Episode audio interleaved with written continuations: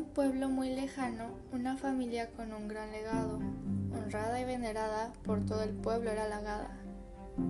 Claro que toda familia un sitio debe tener para todos sus defectos poder esconder.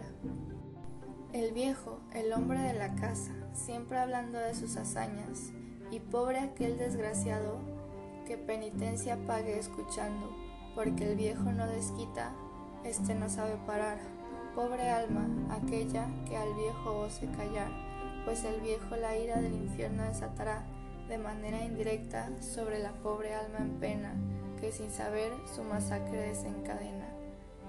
La señora, una bella mujer, que su casa bella siempre quiere tener, pues cada vez que sale se puede ver la casa de Ale. Siempre muy detallada, un retortijón a la señora le causaba. El primer hijo, un hombre muy trabajador, pues su negocio crecer quiere hasta que la economía más no tolere. El hombre un monopolio quiere poseer, pues un solo negocio no le basta a él.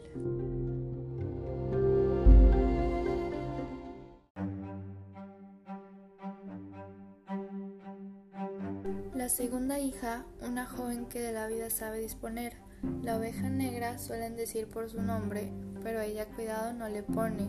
Se puede decir que es solidaria, pues al menos una vez a la semana con un hombre comparte su cama.